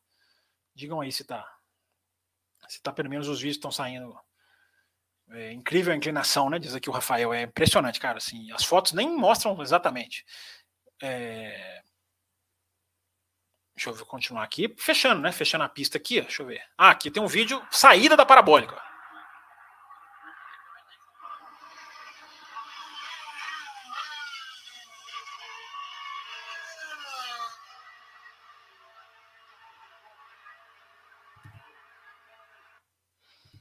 Então aqui a saída da parabólica, né, a entrada dos boxes, viram aqui uma Manor. A Manor apareceu muito nos vídeos, né? É, fritando aqui pneu para entrar no box. Deixa eu ver se tem mais aqui. Acho que tinha mais aqui que eu tinha colocado. Ah, essa foto aqui é no final, né, da corrida, é muito legal essa foto, porque olha aqui, essa foto, ela, a hora que a pista é aberta, todo mundo corre para ir para o pódio. E essa foto aqui ficou até poética, porque você vê que é um, já tem sujeito sentando o pé aqui para ir para o pódio, para lá ver o pódio, e o carro da Sauber sendo retirado. Deixa eu ver se eu amplio um pouquinho essa imagem aqui para ficar até mais, mais, mais interessante aqui, ó. Então vocês estão vendo os caras carregando um carro da Sauber que quebrou e a galera nem aí pro carro da Sauber. Eu tava querendo ver o carro, mas os caras, né, ferraristas, todo mundo querendo lá ir pro pódio. Acho que a Ferrari fez pódio nessa corrida. Mas essa foto ficou bem simbólica, né? Dos carinhas já aqui correndo e o carrinho sendo, sendo, sendo, sendo corrido no fundo. E imagens que mostram para vocês também que pessoas abusam, né? Pessoas são acabam né, tendo um final de semana bastante divertido e no final da corrida acabam pagando a conta. Né? Muito fica sirva, que sirva de alerta para vocês aí. É, deixa eu ver se tem mais aqui na minha na minha pastinha. Ver se eu consigo puxar mais alguma aqui. Ah, tem uma aqui, tem essa faixa aqui, ó, essa faixa aqui que é a melhor definição de Monza, é uma faixa meio que eternizada em Monza, que é resume bastante, né? Tudo que a gente está tentando passar, né? É uma paixão que você não você não consegue descrever a paixão, você consegue apenas vivê-la. E isso é pura verdade. Por mais que eu tenha, esteja tentando passar para vocês aqui um pouquinho de Monza, é, não dá. Não tem como vocês terem a ideia do que, que é estar nessa pista, do que, que é viver a atmosfera de Monza, viver a atmosfera da torcida, a atmosfera da torcida italiana. Então essa faixa aqui é muito, ela é muito simbólica, é muito respeitada essa faixa lá, é muito fotografada, muito cultuada. Muita gente fica, chega ali para tirar foto dessa faixa porque ela é um resumo de Monza. Né? Você não consegue descrever a paixão, você consegue apenas vivê-la que é muito legal. Eu gosto muito dessa, dessa, dessa frase. Acho que, ela, acho que ela tem muito a ver. É, então tá aí, gente. Tá aí um pouquinho de Monza para vocês. É, um pouquinho de história, um pouquinho de ângulos diferentes, como prometido. Deixa eu ver se tem mais algum para mostrar aqui. Tem aqui as da parabólica, para fechar, né? Vamos fechar o programa com a imagem da parabólica, então? Deixa eu compartilhar a parabólica aqui com vocês. E aí, eu, e aí eu fecho o programa. Deixa eu só ver se eu não estou pulando aqui algum superchat que eu preciso dar prioridade. É... Não, o último, o último que aparece aqui para mim foi mesmo o do Liminha.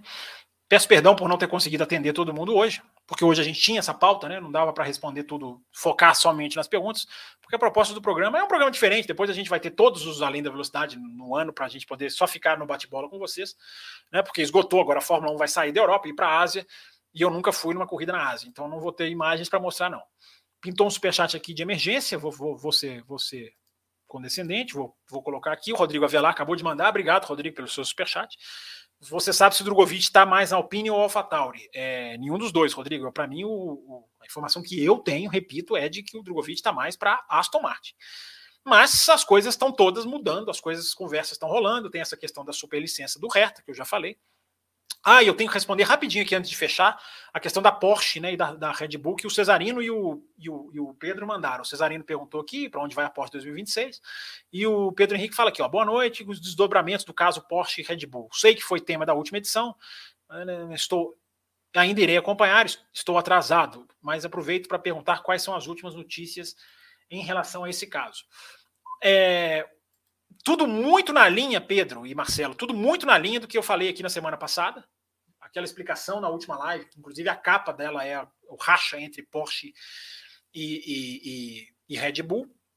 Né? O que, que aconteceu? Vou contar rapidinho, né, para quem está meio atrasado ou para quem não, não, não viu. É... À medida em que as conversas entre Red Bull e Porsche foram avançando, foram ficando mais detalhadas, foram se tornando mais concretas, à medida em que mais diretores da Porsche foram se envolvendo, porque o negócio foi ficando mais real, ao que tudo indica, o, o, o, o, desenho que foi se montando do que seria a parceria não agradou a Red Bull, não agradou o Christian Horner e não agradou ao Helmut Marko. falei isso semana passada. Uma coisa capitaneada pelo Horner, o Marco e o Adrian Newey, que foram, teriam ido até o, o Dietrich Matias Fichte falado, cara, para que, que nós vamos entregar metade do nosso grupo para esses caras? Sendo que hoje nós temos uma condição de motor. Isso foi muito fundamental, isso é o complemento da semana passada. A rapidez com que a Red Bull conseguiu implantar a sua divisão de motores, a velocidade com as coisas estão acontecendo, foi diminuindo a dependência dela da Porsche ou da Honda ou de quem quer que seja. Então, à medida em que a Porsche ia mostrando o que ela realmente queria, e a Red Bull ia se sentindo mais sólida com o seu novo motor, ela passou a não depender da Porsche. E a Red Bull tem isso, né, que ela é dona do próprio destino. Se ela vende 50% da Porsche, o próprio Christian Horner já esbarrou nisso em entrevista. O processo de decisão passa a ter que vir também lá, ter que passar também pela Alemanha. E aí você vai ter uma diretoria de Porsche que vai participar das decisões, e a Red Bull vai perder a agilidade, vai perder a independência, a palavra é essa. Mais do que agilidade, vai perder a independência. É... Não, eu não tenho, Rafael, nenhum tipo de informação sobre o estado de saúde do Dietrich. Eu só citei que semana passada que ele é um cara de 78 anos. Não, não, não disse que ele está mal de saúde, não tenho essa informação. Mas ele é um cara de 78 anos. Não sabe o que esse cara ainda está pensando em termos de atividade na vida dele. Parece um cara ainda muito, muito, muito, muito bem. Vai nas corridas de Fórmula 1, enfim, está lá muito bem envolvido. Mas a questão toda é essa: a Red Bull sentiu, gente, que por que, que as coisas estavam tão certas? E aí tem as informações que a gente vai pescando, né? De que a, a Porsche teria deixado vazar para a imprensa várias coisas para mostrar que a parceria está muito avançada, porque a Porsche vai lançar ações no mercado, as chamadas IPOs, né? IPO, enfim. Quem já assistiu o Lobo de Wall Street, que é um ótimo filme, sabe do que eu estou falando. Então, como a Porsche vai entrar no mercado de venda de ações, para ela entrar, ter uma imagem positiva, para ela entrar com impacto, é fundamental. Então, isso teria incomodado as pessoas na Red Bull. Não, peraí, a negociação não está fechada e esses caras estão dando a entender que está, e não é bem assim. E à medida, repito, à medida que as coisas foram avançando, a Red Bull foi se sentindo mais dona do seu destino. Ela foi vendo que a divisão de motores está funcionando até o momento. Eu ainda acho que, que simplesmente dizer vou, vou me virar comigo mesma em 2026, evidentemente, é um grande risco. É um grande risco. Esse motor não é, apesar de ser simplificado, ele tem toda uma parte elétrica. Red Bull vai conseguir dominar isso. Né? Ter uma montadora é uma grande vantagem, mas até isso a Red Bull tem na conta dela, porque ela ainda tem uma parceria com a Honda que vai até 2025. A Honda está lá até 2025. Isso também é um risco para a Red Bull, no sentido de que ela pode estar muito confiante, mas ela ainda está com o suporte de uma montadora ali. Ela está com know-how, para falar um inglês bem, bem, bem, é, digamos, é, próprio para a situação, mas feio, né? igualmente feio. E aí ela pode se acertar com a Honda. Se a Porsche não quer, ela pode, pode se acertar com a Honda durante esse caminho, até 2026, tem muito tempo para você ter esse tipo de negociação. É, embora até 15 de outubro a Honda teria que oficializar, né? Se ela quiser participar das reuniões, ela pode entrar a hora que ela quiser. Montadoras podem entrar a hora que elas quiserem. Mas quem quiser ter, ter peso em negociação, ter voto na mesa, tem que assinar até 15 de outubro. Aquilo que eu já falei aqui no café. A, a demora não era à toa que Mercedes, Ferrari e Renault fizeram, né? E a FIA, muito pela mão do Ben Sulayen. Esse cara que está fazendo muito mal ao automobilismo até agora. Esses caras seguraram, seguraram, seguraram. Agora a Porsche está contra o tempo. Ah, é culpa desses caras que o acordo não deu certo? Não. Mas eles botaram ali o, o reloginho bem apertado. É, então, gente, a Red Bull não precisa de dinheiro. A Red Bull tem um acordo com a Oracle, essa empresa americana, que especula-se é na casa de 500 milhões de dólares por cinco anos. Cara, 100 milhões de dólares por ano. O limite de orçamento é o quê? 145 oficial, né? Na prática ele já é 157. Os caras conseguiram enfiar 12 milhões a mais. Na politicagem também. É, sempre vamos esbarrar nesse assunto. Mas enfim, com esse acordo de patrocínio, cara, a Red Bull tem dinheiro, cara. Nem grana a Red Bull precisa assim de ajuda. Entendeu? Então a Red Bull nunca foi tão forte como ela é hoje. Hoje ela é forte e independente. Antes ela era forte, mas dependente da Renault, quando ela foi campeã lá atrás com o Vettel. Agora ela é forte e ela é independente. É... Então vamos ver, vamos acompanhar essa história. A verdade é que a Red Bull peitou a Porsche e disse: não, comprar, a Porsche quer entrar comprando uma equipe. A Red Bull falou: não, comprar não. Se você quiser fazer um acordo para ser fornecedora de motores, trabalhar com o nosso motorzinho, você é muito bem-vinda mas é nessa questão dos 50% de, das ações que a coisa travou. Então tá aí explicado, tá respondido aí as perguntas dos dois, estão respondidas o máximo de perguntas que eu consegui fazer aqui. Imagens de Monza, enfim, terminando aqui, ó, vou terminar com a imagem bonita aqui de Monza. Quer ver? Deixa eu ver se eu consigo botar na tela aqui, é sempre uma dificuldade enorme para este que vos fala. E a gente termina essa live agradecendo todo mundo, tá? Lembrando que vocês podem se inscrever no canal. Se vocês gostam do nosso trabalho, tá aqui o apoia.se barra café com velocidade para você apoiar o valor que você quiser. Todo o apoio, a gente gosta muito, a gente fica muito feliz. E tem muita gente apoiando. Hoje a gente já passou de 100, a gente tinha 60 há pouco tempo atrás, estamos num crescimento muito legal. Então, junte-se ao, ao grupo de apoiadores, se você quiser. E você tem conteúdo extra. Final de semana de corrida, como este, você na segunda-feira você tem programa extra. Bloco extra, sim, senhor para quem acompanha, e o pessoal gostou, gostou, gostaram do bloco extra semana passada. Lá. Os caras fizeram uma bagunça lá, o Will e Raposo fizeram uma bagunça lá, o pessoal gostou. E eu fiquei caladinho, só, só assistindo. É, os caras se atrapalharem lá tecnicamente. Então, ó, quem tá nas faixas Caputino Extra Forte tem bloco extra. Eu tô falando, falando, falando aqui para ver se eu consigo compartilhar a tela. Não estou conseguindo agora. Mas vamos lá, vamos tentar mais uma vez. Está aqui, ó, consegui, consegui. Acho que agora vai. É, Tá aqui, ó, a imagem bonita da parabólica para fechar o programa de hoje, para agradecer todo mundo, enfim, para deixar aqui um pouquinho de, de da atmosfera de Monza aqui para vocês verem, ó, parabólica, para gente terminar esta edição. E vou colocar um videozinho, vou lá, vou, vou colocar um videozinho da parabólica aqui para encerrar a live com um videozinho bem humorado aqui da parabólica. Vamos lá, quer ver? Atenção, atenção, compartilhando o vídeo. Muito obrigado a todo mundo, valeu pelas perguntas e até a próxima edição do Café com Velocidade, que entra no ar na segunda-feira, às 9h30, 9h40 da noite. Valeu, galera. Vamos ver se. Vamos ver não, dá pra ver, né? Dá pra ter uma noção nesse. Pra finalizar essa nossa cobertura de Monza. O que, que é a parabólica mesmo? Lá embaixo.